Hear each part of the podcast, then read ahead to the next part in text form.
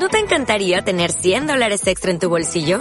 Haz que un experto bilingüe de TurboTax declare tus impuestos para el 31 de marzo y obtén 100 dólares de vuelta al instante. Porque no importa cuáles hayan sido tus logros del año pasado, TurboTax hace que cuenten. Obtén 100 dólares de vuelta y tus impuestos con 100% de precisión. Solo con Intuit TurboTax. Debes declarar para el 31 de marzo. Crédito solo aplicable al costo de la presentación federal con TurboTax Full Service. Oferta sujeta a cambios o cancelación en cualquier momento.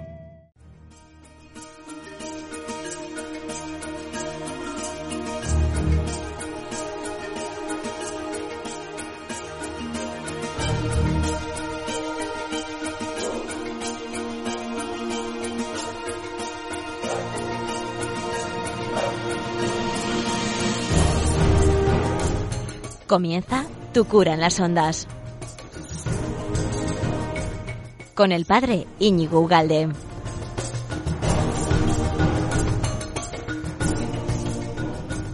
Muy buenos días, amigo de Radio María, ¿qué tal estás? Hoy tengo preparado para ti dos temas que espero que, que los disfrutes tanto como yo preparándolos.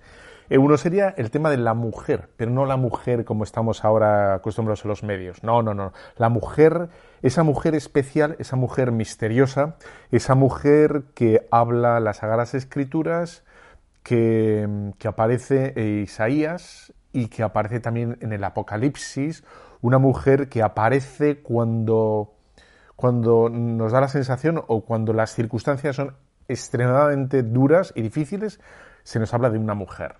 Pues de esa voy a hablar. Y la otra parte, que espero también que disfrutes, es sobre el mejor modo, el mejor de los mejores. ¿eh? Te voy a dar el mejor remedio para el perdón de los pecados. Y de eso es lo que vamos a hablar. Vamos allá.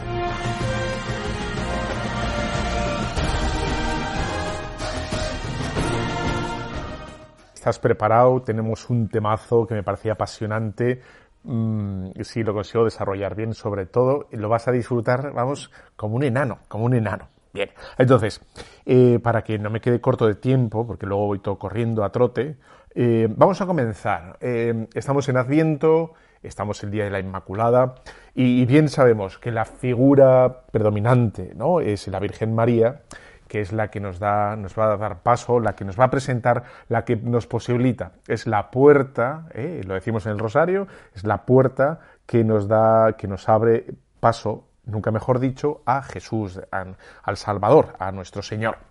Bueno, pues efectivamente de, la Virgen María decimos en, en Mateo 1.13, y lo vamos a leer varias veces a lo largo de todas las Navidades, ¿no? Mirad, la Virgen concebirá y dará a luz un hijo y le pondrá por nombre Emmanuel, que significa Dios con nosotros. Bueno, pues este es el, pasaje del, efectivamente, del Evangelio de Mateo, que, y aquí vamos a empezar a indagar, vamos a empezar a tirar del hilo, que es muy interesante, que como bien sabes es una profecía, una profecía que Mateo es el evangelista que quiere hablar a los judíos y está hablando a los judíos, quiere, quiere explicar o convencer a los judíos de que, de que es el Señor, de que Jesús es el Salvador. Y para eso va a utilizar, digamos, todas las herramientas o todas las profecías, es decir, va a utilizar el Antiguo Testamento, que es eso, el Antiguo Testamento son las pruebas de Dios a través de las profecías y, de todo, para que efectivamente se den cuenta de, de que es Jesús, del que hablaban las escrituras, ¿no? Todas las escrituras hablaban del Señor. Entonces, nos vamos a al que profirió aquella profecía. ¿no? Nos vamos de tal, de, tal modo a Isaías. Isaías 7:14. ¿Qué dice exactamente? Mirad, la Virgen concebirá y dará a luz un hijo y le pondrá por nombre Emmanuel, que significa Dios con nosotros. Efectivamente dice lo mismo. Y, aquí es cuando vamos a empezar a, disertar, vamos a empezar a disertar mientras tú haces tus cosas y yo te hago este programa. Es muy apasionante porque el contexto en el que lo dice Isaías, estamos en el año 733 a.C., ¿vale? Y entonces, se lo dice Isaías a un rey, al rey Acaz, ¿vale? Y, se lo dice en una situación eh, política, política, eh, absolutamente extrema. Entonces estaban los, los asirios, que estaban, era un imperio enorme en el 733 a.C., que les amenazaba absolutamente. Era, bueno, pues, pues un imperio gigantesco a los cuales eh, Acaz temía. Temía y, veía que en cualquier modo, en cualquier momento, perdón, eh, pues los asirios iban por, su fin, ¿no? por lo que son los imperios y las guerras, pues iban a entrar eh, en, bueno, pues en, Jerusalén, iban a arrasar y se iban a, conquistar todo, ¿no? Entonces el rey lo que está haciendo es, es dudar de cuál es el camino que tiene que seguir para evitar eh, la conquista de los asirios, para evitar que efectivamente les, les borrara no solo del mapa, sino de la historia ese, ese gran imperio, ¿no? Y entonces está deshojando la margarita de aliarse aliarse con, otras potencias, eh, por ejemplo, los samaritanos, ¿no? el pueblo de Judá, eh, y con otras fuerzas políticas, está pensando, bueno, lo que voy a hacer es, me voy a aliar con otros reinos pequeñitos para yo, para crecernos y poder hacer frente, poder hacer frente a los asirios. Porque yo solo, yo solo no tengo fuerza. Es decir, no tengo salvación, no tengo posibilidad, no tengo oportunidad de sobrevivir a esta fuerza. Bueno, y cuando entonces Acaz está dudando de, qué es lo que tiene que hacer, de cuál es la, política externa, ¿no? la política extranjera que tiene que seguir, eh, aparece el pobre Isaías, ¿eh? mandado por el Señor, y con, este, con esta afirmación. Dice, mirad, la Virgen concebirá y dará a luz un hijo y le pondrá por nombre Emmanuel, que significa Dios con nosotros. esa es la profecía que le lanza Isaías a pobre Acaz en un momento de tensión absoluta, donde, vamos a decir, vamos a ser francos tú y yo, donde lo último que necesitas es una afirmación sin sentido que a lo mejor el, Dios te promete una miriada de ángeles para luchar contra... Bueno, pues a lo mejor te lo piensas, ¿no? Y dices, bueno, pues son ángeles guerreros, ¿no? Pues eh, aquí la corte celestial va a luchar conmigo, pues a mejor, a lo mejor es interesante el tema. Pero no le está diciendo nada de eso, Isaías. Le está diciendo, la Virgen concebirá y dará a luz un hijo, le pondrá por nombre Emmanuel, que significa Dios con nosotros. Claro, ante esta afirmación, eh, pues, pues aquí nuestro pobre Acaz eh, no entiende absolutamente nada. Pero no, no, no, tiene sentido esta profecía, no, no tiene... Y aunque imagínate que la tuviera, ¿no? Que, que, eso de una virgen va a dar a luz como señal, dices, bueno, ¿y con eso qué? Yo, lo que tengo, el problema que tengo es otro. Yo el problema que tengo es los asirios, que los tengo ahí enfrente, que, lo único que hacen es conquistar y conquistar y arrasar, ¿no? Y matar todo lo que, todo, lo que está de paso, ¿no? De tal manera que esta profecía queda, es como muy oscura, es oscura. No es una profecía que prometa eh, si reza ganará o si erige un templo, ganará, o si hace una serie de sacrificios, ganará, o no, absolutamente no. ¿Qué es lo que, lo que significa? Pues claro, ya se ve que el pobre Acaz no entiende nada, ¿no? Y de, hecho lo que va a hacer acá es, es irse por lo político, por lo, por lo político. Claro, esto ya, ya, ves que tiene mucha derivada, ¿no? Porque dices, va a ir por lo político, le va a ir mal, le va a ir bastante mal, ¿no?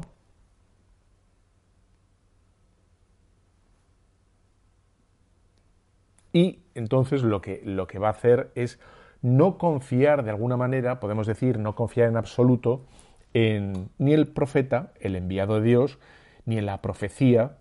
Y, lo que va a hacer es eh, confiarse de la realpolitik. La, realpolitik es lo que a veces nos podemos, eh, los pactos, Iglesia-Estado, nuestras relaciones con los, digamos, los poderes políticos, hombre, que tienen que ser buenas, no vamos a tirarnos de... Pero a veces podemos confiar que que nuestro, nuestra misión, no, no la misión, nuestro, nuestro éxito o, parte del éxito es, es, que eso esté bien atado, ¿no? Y, no, digamos, que, que, lo primero es que el Evangelio esté bien predicado, ¿no? Y, bien, digamos, enraizado. Podemos pensar que cubrirnos las espaldas, ¿no? Con, con, digamos, esa fuerza política o esa seguridad política. Cuando digo política, me refiero a lo político y a cualquier cosa material, ¿eh? Bueno, pues entonces, ¿Qué significa? ¿Qué significa esto? Bueno, pues digo la profecía de Isaías, que la vamos a ver cumplida y llena de sentido en Jesús de Nazaret. Pero hasta eso, desde el 733 a.C. a que nace Jesucristo, era una profecía oscura. porque no se entendía qué quería decir esto la Virgen va a concebir a, Dios con nosotros. ¿Qué significa Dios con nosotros? Claro, tú y yo ya lo sabemos lo que significa Dios con nosotros. Pero eh, el pueblo de Israel no, o sea, y es verdad, tiene toda la lógica, ¿no? Es demasiada luz, ¿no? De, luz, eh, Jesús es demasiada luz, ¿no? Claro, ¿qué significa? Pues significa que gracias a esta Virgen aparece un nuevo linaje. Un nuevo linaje, una nueva dinastía, una nueva orden, una nueva realidad. Es decir, la intervención de Dios en la historia a través de esa Virgen, sin concurso de varón, eh, va, posibilita una nueva realidad. Que somos tú y yo, esa nueva realidad. Esa nueva realidad que somos reyes, somos sacerdotes, ¿no? Somos profetas, de verdad lo somos, ¿no? De verdad lo somos. Ahí está ese nuevo linaje que son por el bautismo todos los cristianos, ¿eh? una novedad absoluta en la historia. Porque no, nosotros no deberíamos apoyarnos en lo humano, en lo terrenal.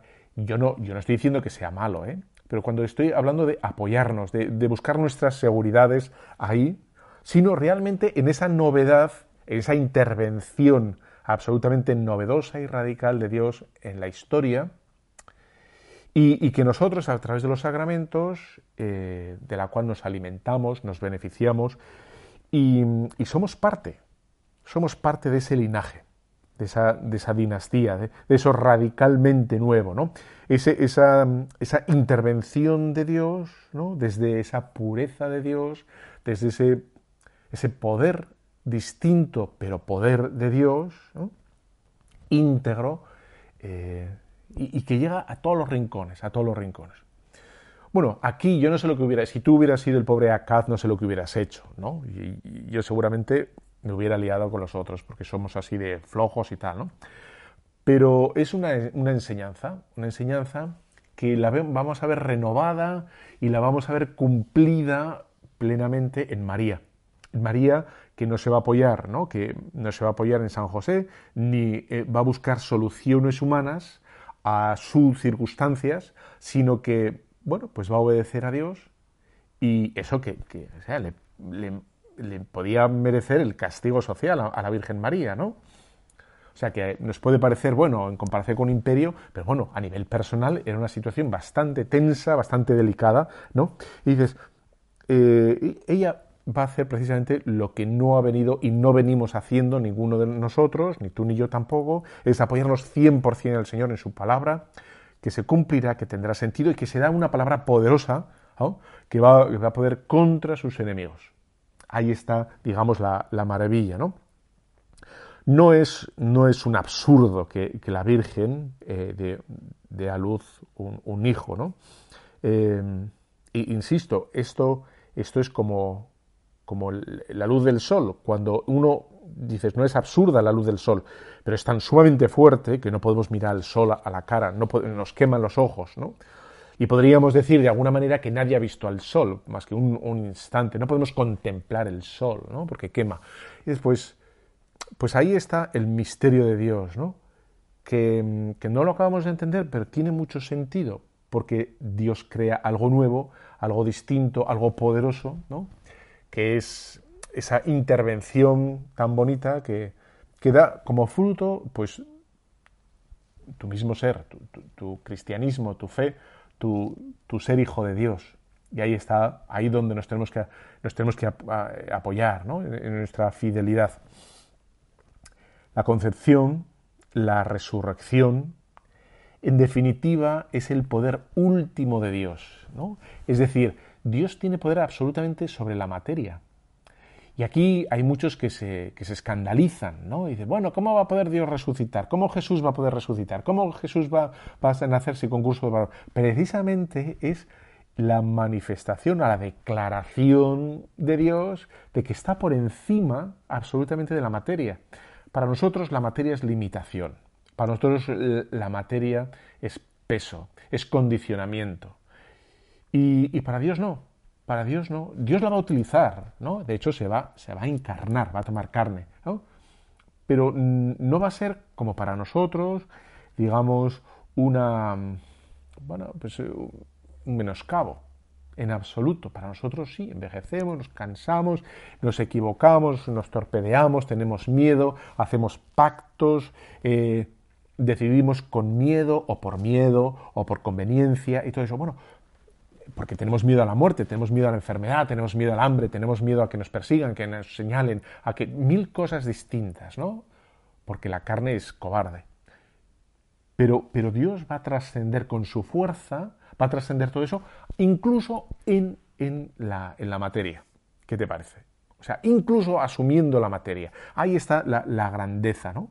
Entonces, eh, bueno, esta es, esta es, digamos, como la, el, lo primero que te digo sobre esa Virgen que aparece en el Antiguo Testamento, que nosotros sabemos que va a ser María, pero no acaba aquí, hay mucho más. ¿eh? O sea, aparecen más figuras, o sea, otra figura eh, solemne, misteriosa en, el Antiguo Testamento, perdón, en el Apocalipsis sobre la Virgen María, pero esto será después de la publicidad. No, no hay publicidad en Radio María. ¿Te han avisado de que tienes una cita muy especial? ¿Sabes el lugar y la fecha? Toma nota. El 24 de diciembre por la noche, en Belén de Judá, nos espera Jesús. Y es que tanto nos amó y ama el Padre Celestial que nos ha enviado desde el cielo a su Hijo Eterno como Salvador del mundo, para sanar las heridas de nuestro corazón, darnos alegría y esperanza y conducirnos a la felicidad eterna. Sin embargo, muchos, ignorantes de esta cita, siguen sin conocer al único Redentor. Por eso, Radio María quiere hacer llegar la buena noticia a todos los rincones de España y del mundo. Para ello, necesitamos tu oración, compromiso voluntario y donativo. Colabora. Puedes hacerlo sin moverte de casa, con una simple llamada al 91 822 80 10 o a través de nuestra página web www.radiomaria.es en el apartado Donativos, donde verás los números de cuenta a donde podrás realizar una transferencia bancaria o a través de pasarela de pago con tarjeta. Además, tenemos disponible el método de pago Bizum.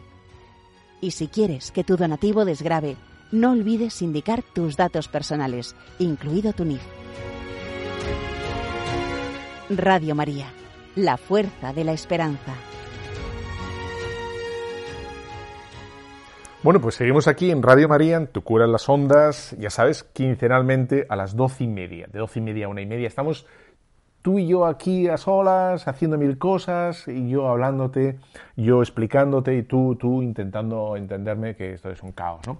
Bueno, ya sabes que gracias a la magia, hay que decir, ahora hay que decir la palabra magia, la magia de la tecnología y tal. Luego puedes escuchar esto donde te la gana, cuando te la gana, pues lo puedes repetir, lo puedes reenviar, puedes interactuar con nosotros, le puedes dar al clic, me gusta, que te encanta, que te fascina, que, o sea, que te desmayas cuando lo escuchas, que no puedes vivir sin, sin todo, ¿no? Pues, pues, pues aquí estamos, ¿no? Ya sabes, Spotify, Evox, página web de Radio María, Facebook, Instagram, Twitter, Telegram, todo. Seguro, YouTube es que esto es, agotador. Bueno, estamos hablando de la mujer, estamos hablando de, cómo la, mujer es esa, virgen eh, del Antiguo Testamento, la vamos a reconocer rápidamente, la reconocemos 733, tres tristes tigres comían trigo entre 733 años antes de, Cristo, se, profetiza esa virgen, ¿no? Pero, pero, eh, va a volver a aparecer una, digamos, una, una misteriosa mujer en, el, Apocalipsis, que, mm, que también va, va, a salir, digamos, al paso en una situación realmente, digamos, estremecedora, en una, una imagen dramática, una situación dantesca o, límite donde la, donde la quieres, una mujer eh, en una situación de absoluta debilidad, que es la de justo una mujer parturienta, una mujer que está dando a luz, eh, y, absolutamente amenazada por un, bueno, por un, diablo, no, un dragón, etcétera, una bestia. Y bueno, es otra, otra figura que aparece en el Apocalipsis de, una mujer que tiene, que tiene una importancia y, se le da un papel como, bueno, pues muy prioritario.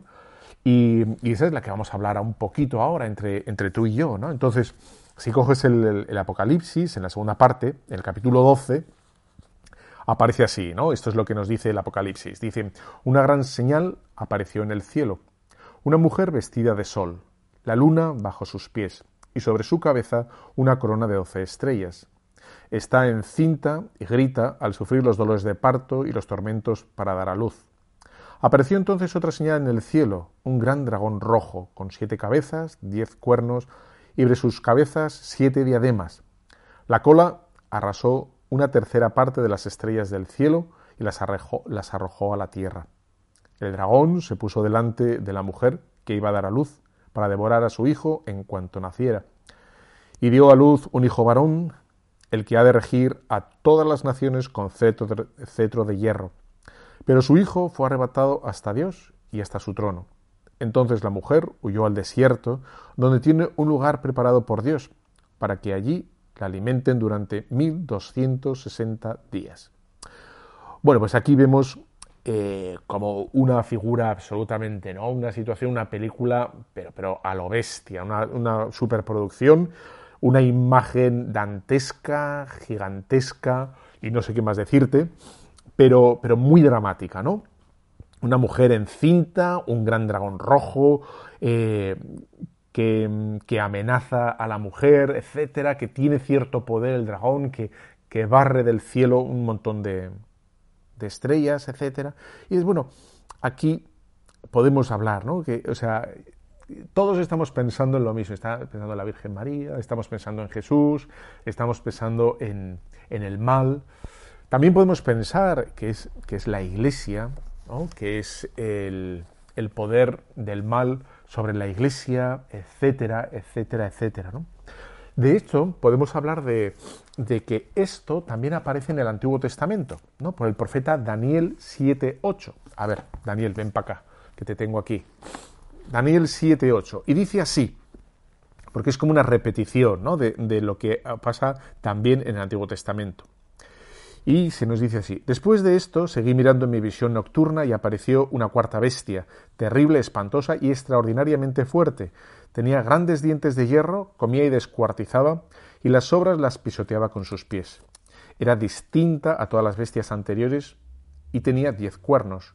Yo miraba atentamente los cuernos y aquí que otro cuerno pequeño surgió de entre ellos, y tres de los cuernos anteriores fueron arrancados delante de él. Aparecieron ojos, como ojos humanos, en aquel cuerno y una boca que profería insolencias. Seguí mirando hasta que se levantaron unos tronos y un anciano en estos días se sentó. Su vestido era blanco como nieve, el cabello de su cabeza como lana pura, su trono llamas de fuego, sus ruedas fuego flameante. Corría un río de fuego que subía delante de él. Miles de millares le servían y miriadas y miriadas permanecían ante él. El tribunal se sentó y se abrieron los, los libros. Bueno, también esto es como, ya ves, ¿no? Un, en Daniel 7, 8, que es del siglo IV antes de Cristo, aparece una imagen parecida, ¿no? Eh, bueno, eh, aquí lo que añade el, el Apocalipsis a Daniel es la figura de la mujer. Una mujer que no se nos habla eh, que sea virgen, no se nos dice que sea eh, que no sea la Virgen, no se nos dice que sea la Virgen María, aunque podemos interpretar que es ella, etcétera. Y, claramente aquí en el Nuevo Testamento lo que hace esta imagen es como introducir este personaje, cosa que no hace Daniel, el, personaje de la Virgen, perdón, de la mujer, ¿no? de la mujer, de la Virgen que o, si quieres, de la Iglesia, que se pueden interpretar los dos. ¿no? Entonces, podríamos decir, ¿qué es lo que nos quiere decir el Apocalipsis con, con esto? ¿no? Bueno, algunos hablan de que el dragón era Nerón.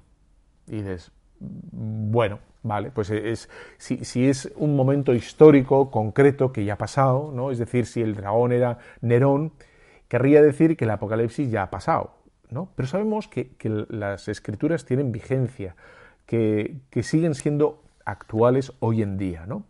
Entonces, hay un combate entre el dragón y la mujer, que son como los dos personajes, y, y la mujer, ¿eh? Eh, podríamos decir efectivamente que es, es, la Iglesia o que es la Virgen María. Podéis pensar exactamente eh, las dos cosas, ¿no? Algunos dicen que es la Iglesia, otros que es la Virgen María, Pero lo que sí hay que decir que no ha pasado el Apocalipsis, que el Apocalipsis sigue. El Apocalipsis tiene vigencia hoy en día. Es decir, que el, Nuevo Testamento no nos narra algo que pasó y se acabó y ya está, sino que sabemos que es palabra actual, que se cumple hoy, como hemos, como hemos visto eh, con, con Acaz y con Isaías. ¿eh? es una profecía, se lanza al futuro con, vigencia y, con fuerza. Y por tanto podemos decir que esa, esa mm, bueno, pues prioridad, ¿no? O ese protagonismo que adquiere eh, la Virgen María, lo podemos descubrir hoy, hoy, hoy, a través de muchísimas apariciones, muchísimas apariciones que se ha dado de la Virgen María.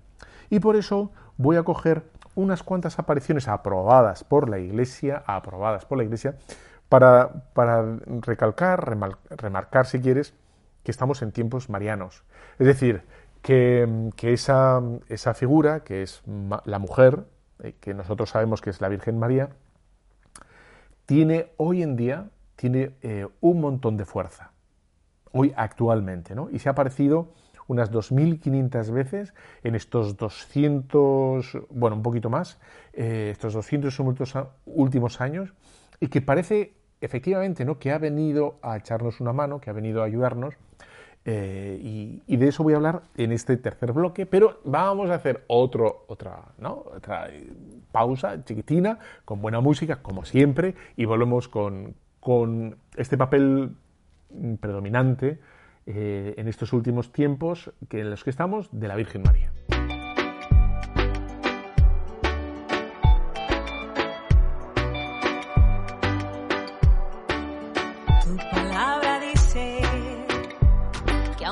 Pase por el fuego no me quemaré y si paso por las aguas no me ahogaré aunque haya oscuridad con fe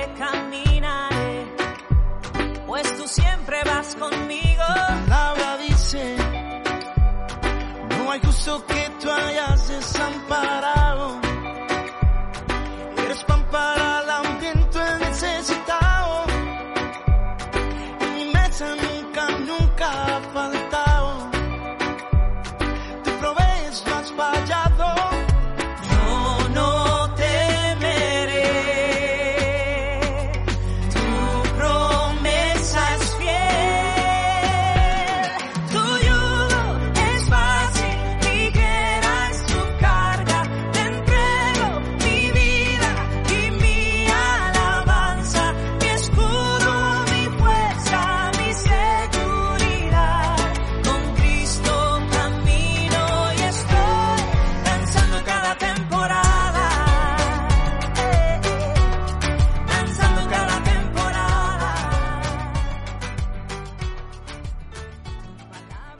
Bueno, pues aquí seguimos en Radio María, te curan las ondas, quincenalmente, doce y media, aquí empieza la hormigonera, ¿eh?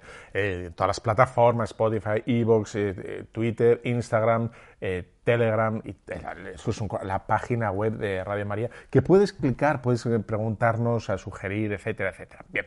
Y entonces, veníamos hablando, ¿no? Mm, hemos visto el Antiguo Testamento, como, como que se repite en el Nuevo Testamento, Isaías profetiza algo insólito, algo que no da, como que no le da luz ¿no? al, pobre eh, y que vemos que se va a cumplir 733 años después. ¡Bingo! No, el 733 es el año, no es el número. El 7, el 3, no, pues entonces, y, se va a cumplir ¿no? con la Virgen María. Eh, la Virgen que da luz. Y luego vamos a ver en Daniel también, que tiene esa, esa premonición, esa profecía, esa imagen que se plasma en, el libro de Daniel y que a su vez lo recoge el Apocalipsis, con una novedad, con la novedad de, una mujer, una mujer que también ocupa el centro, eh, la importancia de, ese suceso que es el dragón, que, amenaza a una mujer encinta, etcétera, etcétera. ¿no?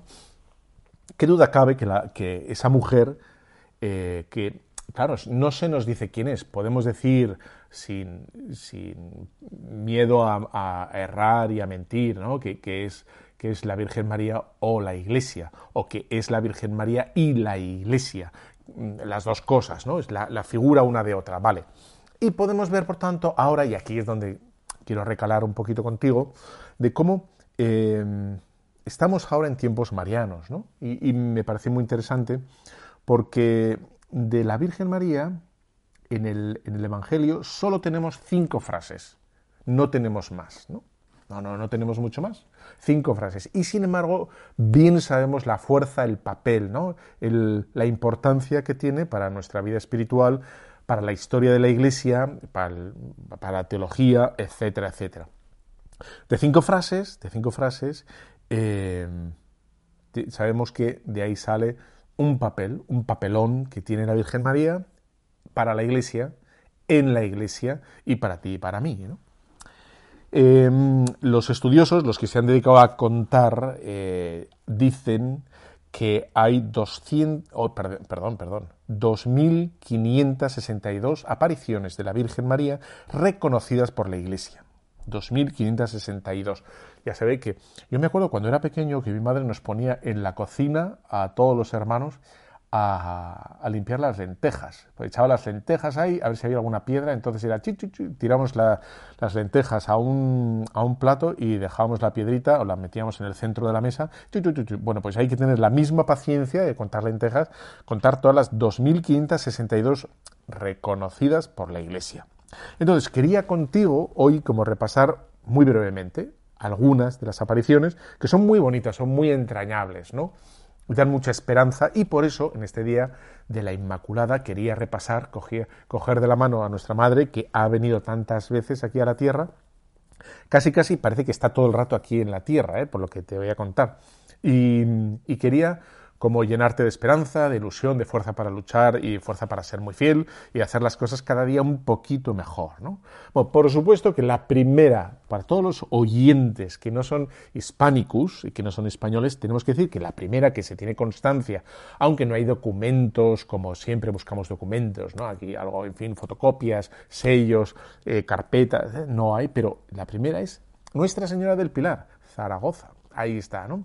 Entonces, no tenemos constancia documental, pero tenemos la constancia de la tradición ininterrumpida de una primerísima basílica erigida al nombre de la, Virgen, con una, una muy fuerte eh, tradición, que, nos, da, nos da pie a creer ¿no? que, efectivamente es verdad. ¿no?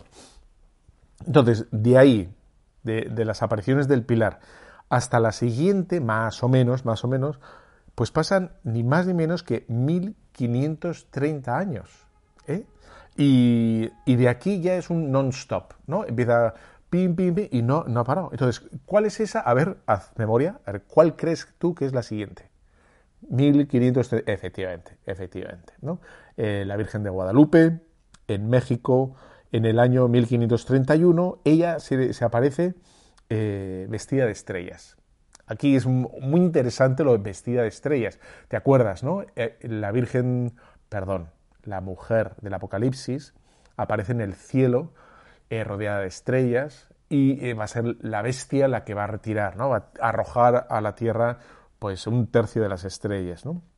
Y nos deja, entre otras, yo querido recoger para ti esa, esa frase tan bonita de, la Virgen de la Guadalupana, de la emperatriz de, de México, de, de la emperatriz de América, que nos, te dice a ti eso, ¿no? Eh, que le decía Juan Diego, ¿no estoy yo aquí acaso, que soy tu madre?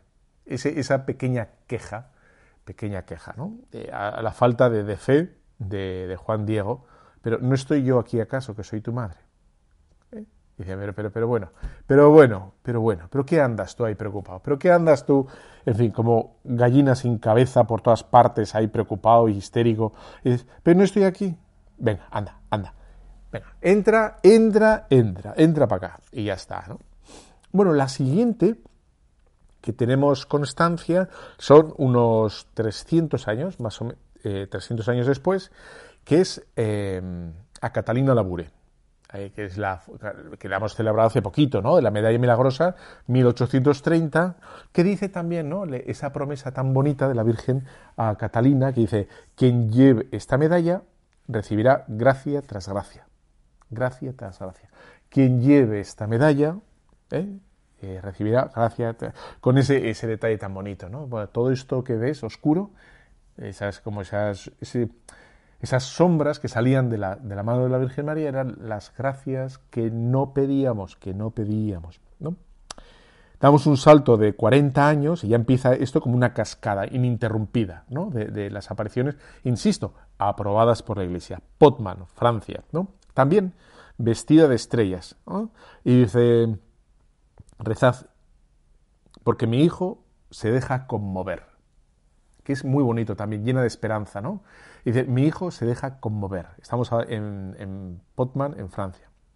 Mi hijo se deja conmover. Vamos a, otro, otra aparición, eh, que es la de la Salette en Francia, y se aparece la Virgen María llorando. Aquí tiene un tinte, un, como un poco más dramático, un poco más, más drástico, o un poco más, pues, tristón, ¿no? Y, y es esta que dice los sacerdotes, ministros de mi hijo, por su mala vida, por su irreverencia e impiedad, en la celebración de los misterios, se transformarán en cloacas de impureza. Bueno, pues es otra aparición más aprobada por la Iglesia eh, de la Virgen María. Tenemos más, te voy a decir, no, no, no muchísimas más, ¿eh? tengo tres más. Tenemos, por ejemplo, la de Fátima. No puede faltar Fátima, 1917, eh, en Francia. No, no, voy a hacer la de Lourdes tampoco, ¿no? Pero Fra Francia, y dices, mil, 1917, que dice, que dice así, ¿no? Mira, hija mía, mi corazón, rodeado de espinas, que los hombres ingratos en cada momento me clavan con blasfemias, con ingratitudes. Tú al menos consuélame y di que a todos, a, a todos aquellos que durante cinco meses consecutivos, en el primer sábado se confiesen, reciban la Sagrada Comunión, recen el rosario y me acompañen quince minutos meditando sus misterios con el fin de desagraviarme, le prometo asistirles a la hora de la muerte con todas las gracias necesarias para su salvación. Bueno, pues ahí está el mensaje de Fátima, también de la Virgen María, ¿no? Que vuelve, parece que se le queda pequeño el cielo y tiene que bajar aquí en la tierra y tiene que venir entre nosotros y decir que os estáis, que os estáis despistando un buen rato, ¿no? Y dices, bueno, pues, pues ahí está. Otra aparición más que me parece interesante es la de la Virgen María en Ámsterdam, en los Países Bajos, en 1945. ¿no? Y la Virgen María dice así, Estoy aquí como corredentora y abogada. El mundo está tan corrupto que el Padre y el Hijo han tenido que mandarme entre todos los pueblos para venir ahora como abogada y liberaros. Este mundo está corrupto, el mundo vivirá catástrofe tras, tras, tras catástrofe. Desde el punto de vista económico y materialista, el mundo camina hacia su ruina y casi ya la ha alcanzado.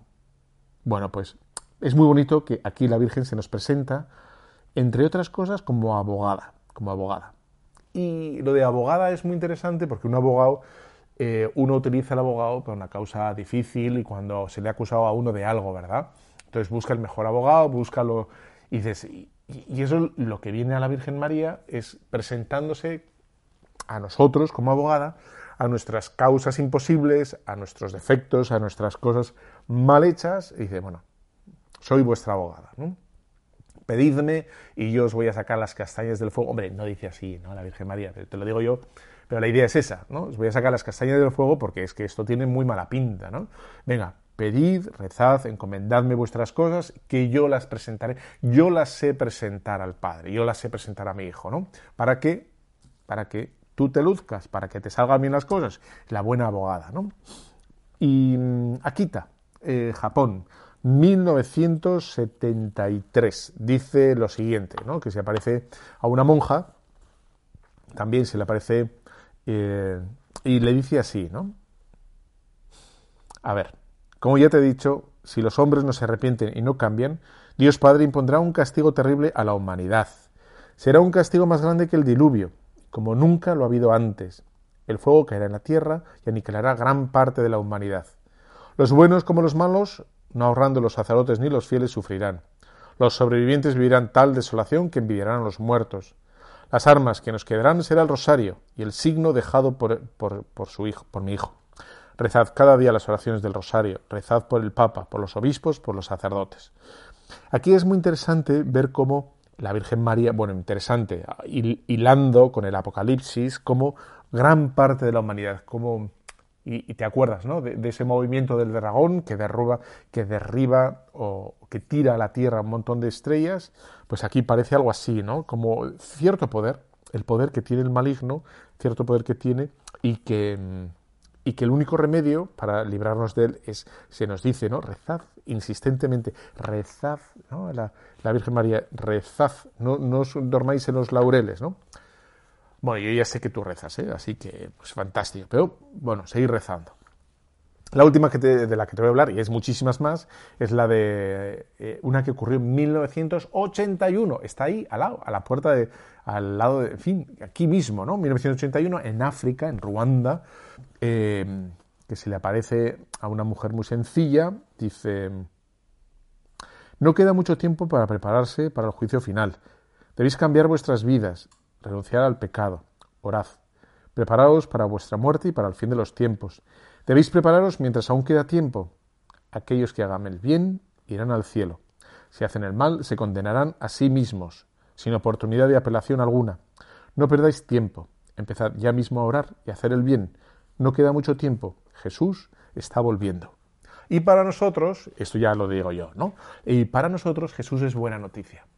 Es muy buena noticia. Jesús está volviendo, está volviendo. Por lo tanto, nos sacará de este, de este marasmo, de esta catástrofe, de este jaleo en el que estamos, que por un parte cada uno tiene que hacer examen de conciencia y reconocer la parte de culpa, ¿no? de silencio, de apatía, de falta de fuerza, de vigor a la hora de, rezar o de pelear las cosas de la iglesia en la escuela, en el trabajo, en la empresa, en los medios de comunicación, en el púlpito, en mil sitios distintos, que hemos ido, a medida que baja el nivel de las cosas, nosotros vamos bajando, vamos bajando, y aquí ya nadie dice nada, porque, porque yo qué sé qué, ¿no?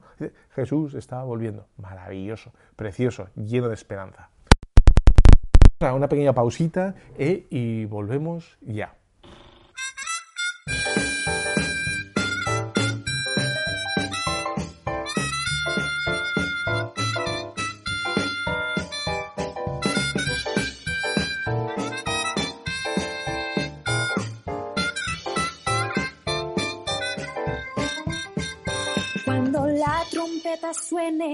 Aquel día final y que el alba eterna rompe en claridad. Cuando las naciones salvas a su patria lleguen ya y que se ha pasado lista y he de estar. Cuando allá se pase lista, cuando allá se pase lista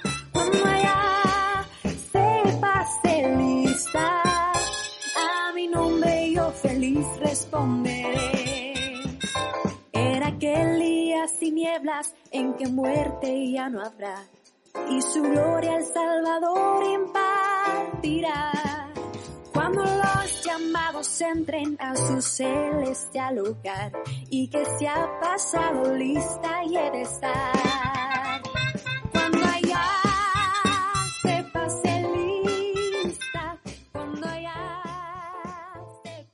Bueno, pues, pues ya ves, seguimos aquí en Radio María, tú cueles las ondas, doce y media, plataformas, bla, bla, bla, maravilloso, eh, te pongo buena música, te pongo la Virgen María, las apariciones, ¿qué, más quieres? ¿Qué más quieres? Y ahora vamos a hablar del mejor método, el mejor de todos, ¿eh? El mejor para perdonar los pecados. Es maravilloso, es, es, es único, eh, te deja el alma, pero perfecta, suavecita, eh, esponjosa, el alma huele estupendamente, un olor a, limón fresco, eh, del todo novedoso y, luego muy esponjoso. Es fácil, el alma luego te la pones y da gusto, ¿no? O sea, te sientes bien contigo mismo porque es como eso, a gusto y dices, qué bien estoy, ¿no? Porque está limpio, huele bien, no pica. Me acuerdo cuando éramos pequeños, mi, mi abuela, que Dios la tenga en su gloria, y rezo por ella, y te venía todas las navidades con... Hacía, hacía tricotosas y cosas, yo qué sé lo que era, no, no sé si son tricotosas. Eh, tejía cosas, tejía, tejía. Y todo lo que tejía, mi, mi santa abuela picaba, picaba, Dios mío, cómo picaba todo. O sea, hacía jersey, tú te ponías camiseta interior, eh, luego una camisa, luego te ponías el jersey, el, el jersey penetraba toda la camisa, las camisetas, y te llegaban al sobaquillo, al cuello, a todas partes, y te picaba, eh, picaba, abuela, pica, pica. Pero no solo eso, hacía calcetines. Y los calcetines picaban, picaban mucho. Dios mío de mi vida. Y claro, pues cuando venía la abuela, o íbamos a donde la abuela, había que ponerse el jersey. Claro, había que ponérselo. Y entonces era maravilloso. La vida de la familia es así. ¿Qué vas a hacer? Pues todos los nietos con el jersey. Con rasca, mamá, rasca. Era así. Bueno, pues no, lo que voy a hablar es del mejor método, todo lo contrario, ¿no? Suave, esponjoso, una textura agradable de tu alma, que es con la confesión, efectivamente. O sea, es que yo sé que cuando estoy aquí en Radio María, eh, sí, sí, pues es que sabéis todo, sabéis todo, pero no, no te puedo sorprender. Sé que no te puedo sorprender, pero aunque lo intento, ¿eh? pero es difícil, lo sé. Entonces, claro, seguro me dirás, ¿no? Eh, bueno, la confesión, pero está muy, muy visto. No, pero hay que amar la confesión. Hay que amar la confesión. ¿Por qué? Porque nos la ha dejado Jesucristo. Y queremos amar a Jesucristo, pues tenemos que amar la Eucaristía, amar la Iglesia, eh, amar la confesión, amar el Evangelio, amar la doctrina, amar, amar, es, es esto. Tenemos que, no tenemos que cumplir, ¿no? Pues ya he ido a misa, vale, ya he ido a misa, vale. No, no, yo, yo quiero amar la misa, ¿no? Venerar la misa, tratar lo mejor posible cada día que vaya, etcétera, ¿no? No, no, no solo se trata de confesarse, sino que realmente la defendamos de nosotros mismos, viviéndola lo mejor posible, eh, metiéndole tiempo, ganas, etcétera, ¿no? Eh, me dirás además, bueno, pero hay otros métodos para confesar los pecados no mortales, no mortales, es decir, para perdonar los pecados veniales. Sí, claro que sí hay, ¿no? Pero yo te voy a decir que el mejor, el mejor es la confesión. ¿Los pecados veniales? Sí, el mejor. Ya sabes que los pecados veniales se pueden perdonar de otros modos, pero el mejor es la confesión, ¿no? Eh, dices, bueno, y es verdad que uno puede decir, bueno, pero es que los pecados veniales no nos privan de poder comulgar, no nos privan de la gracia, no nos privan de la amistad de Dios. Y dices, efectivamente, nos privan. Ves que nosotros no estamos aquí hablando de mínimos, queremos, queremos, ¿no? Lo mejor, ¿no? En fin. Entonces, eh, la confesión se trata, pues es el, digamos, el sacramento más personal de todos. Porque depende, depende absolutamente eh, de la contrición, de, cuál es el grado que tengas, ¿no? El deseo de corregir, el, deseo de convertirte, de enmendarte, etcétera, etcétera, ¿no?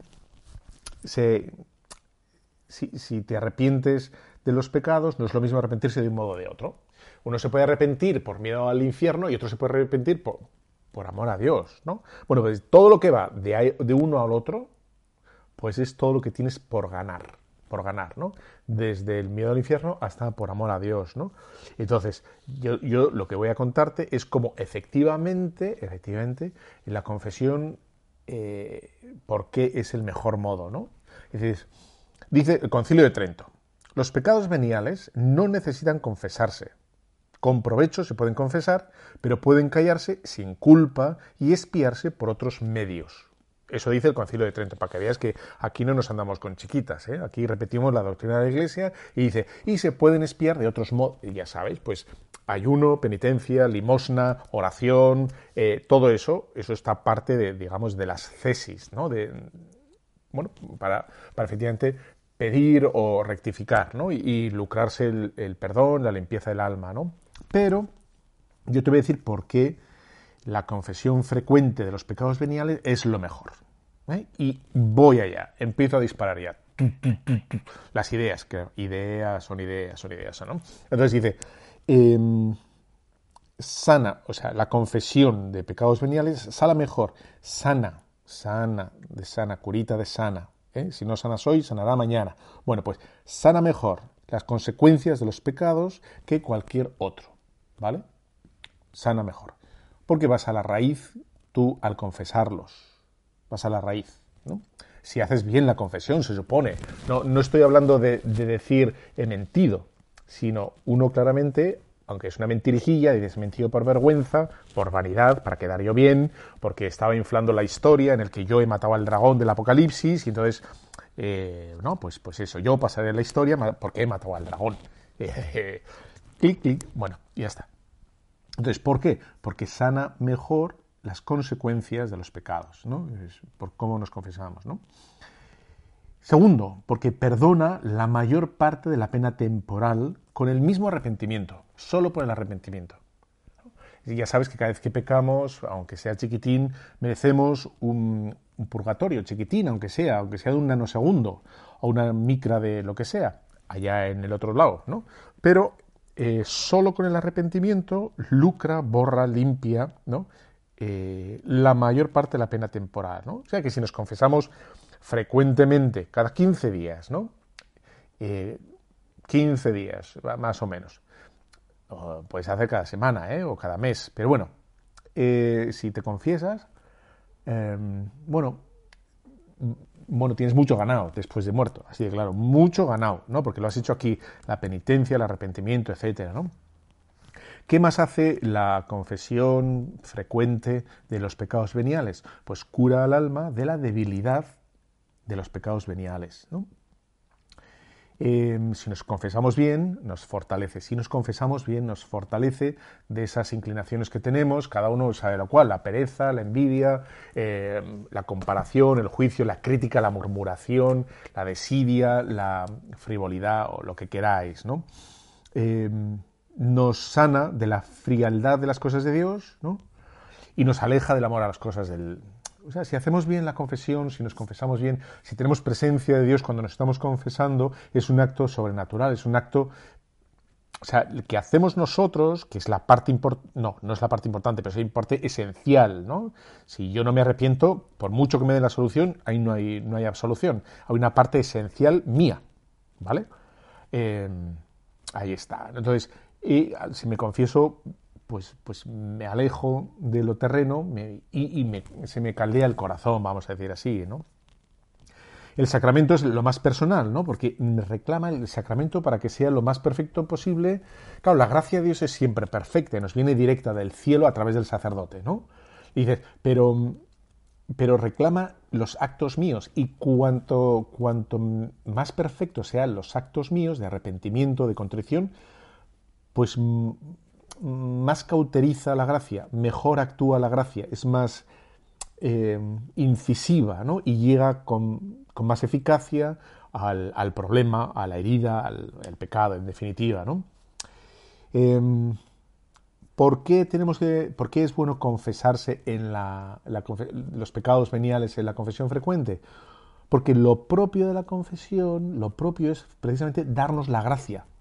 Y lo que hace es darnos la gracia lo propio, lo suyo es eso, la gracia santificante, ¿no? Es decir, nos va a dar la fortaleza, eso es lo propio, para, está diseñada para eso, ¿no? Em, ¿Por qué tenemos que, por qué es bueno confesar los pecados veniales? Eh, frecuentemente, porque cuando uno se confiesa frecuentemente, de verdad no mira solo al pasado. ¿eh? Cuando uno se confiesa frecuentemente está mirando al futuro está haciendo una proyección de lo que yo quiero ser. Yo quiero ser un tío sincero, yo quiero ser un tío legal, yo quiero ser un tío amable, yo quiero ser un tío simpático, yo quiero ser un tío trabajador, yo quiero... ¿No? Por lo tanto, eh, nos, de alguna manera nos, nos condiciona o nos proyecta o nos configura el modo de entender nuestra vida, porque no mira para atrás, qué horror, lo que hice, aquello, yo, en fin, ¿no? Sino todo lo contrario, ¿no? Y por eso mismo, por esto mismo, que no mira el pasado, sino nos proyecta el futuro, a nuestra, a nuestra, la construcción de nuestra propia santidad, nos ayuda, eso tan bonito de Filipenses 2.1, de, de mm, adquirir los mismos sentimientos que Cristo. ¿no? Vamos consiguiendo poco a poco los mismos sentimientos de Cristo, que son, pues son bien, o sea, me parece que es una tarea maravillosa, ¿no? Preciosa. ¿Qué, estás intentando en tu vida? ¿No? ¿Cuál es el proyecto de, tu vida? ¿Cuál es la meta de tu vida? Yo quiero conseguir los mismos sentimientos que Cristo tenía. Es decir, que cuando veo a un pecador, cuando veo a un lisiado, cuando veo a un blasfemo, cuando veo a alguien equivocado, cuando veo la Eucaristía, cuando veo, cuando rezo, tengo los mismos sentimientos que Cristo. Eso trabajo hacia ahí. No me digas que no es una pasada. ¿no? O sea, más no se puede pedir y más se puede dar, porque te lo va a dar el Señor. Pues ahí estamos, ¿no? Por eso he dado pues unas cuantas, unas cuantas motivaciones para efectivamente ¿no? sacar provecho de la confesión, de la confesión frecuente, aunque sea de los pecados veniales. Pero eso sí, como he dicho, el, digamos, la parte tuya, la parte del penitente, hacerla bien, ¿no? Examen de conciencia, bien. Y a poquitines, pues se construye, pues, pues Roma, Roma, tu santidad, tu santificación, etcétera, etcétera. Como nos queda uno antes de Navidad, no voy a poner villancicos, pero el, prometo que pondré villancicos. ¿eh? Yo no me voy de, aquí, de, este año, sin poner villancicos. Que nos vemos en breve. Que ha sido un placer estar con vosotros. Nos vemos en todas las plataformas, no la repito. Y te dejo con la bendición de Dios Todopoderoso, Padre, Hijo, Espíritu Santo, descienda sobre los superoyentes de Radio María. Amén. Un fuerte abrazo.